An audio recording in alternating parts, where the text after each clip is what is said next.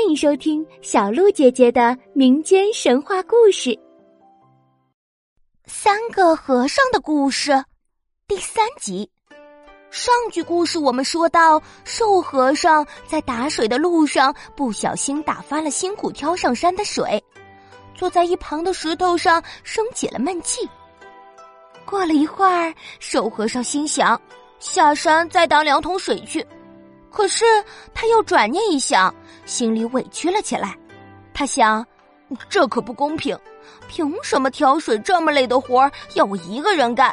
那个小和尚每天只要待在庙里，他应该和我一起去打水才行。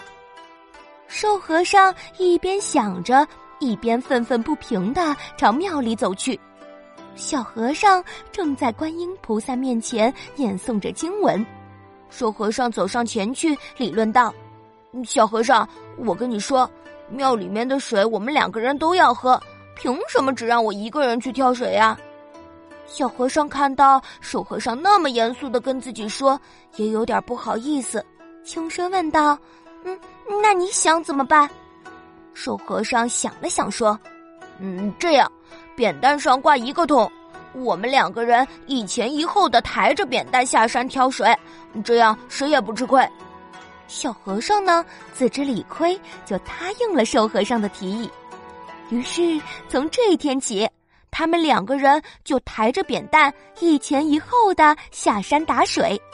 两个人抬水可比一个人挑水轻松多了，可是也却变得麻烦了不少。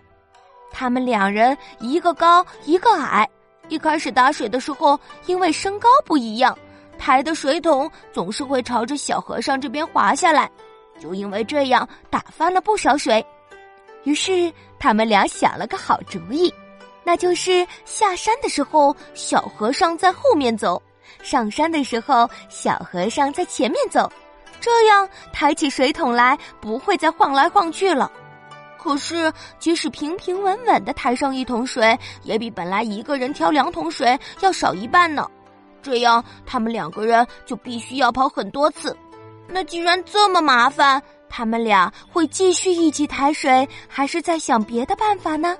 请听下集故事。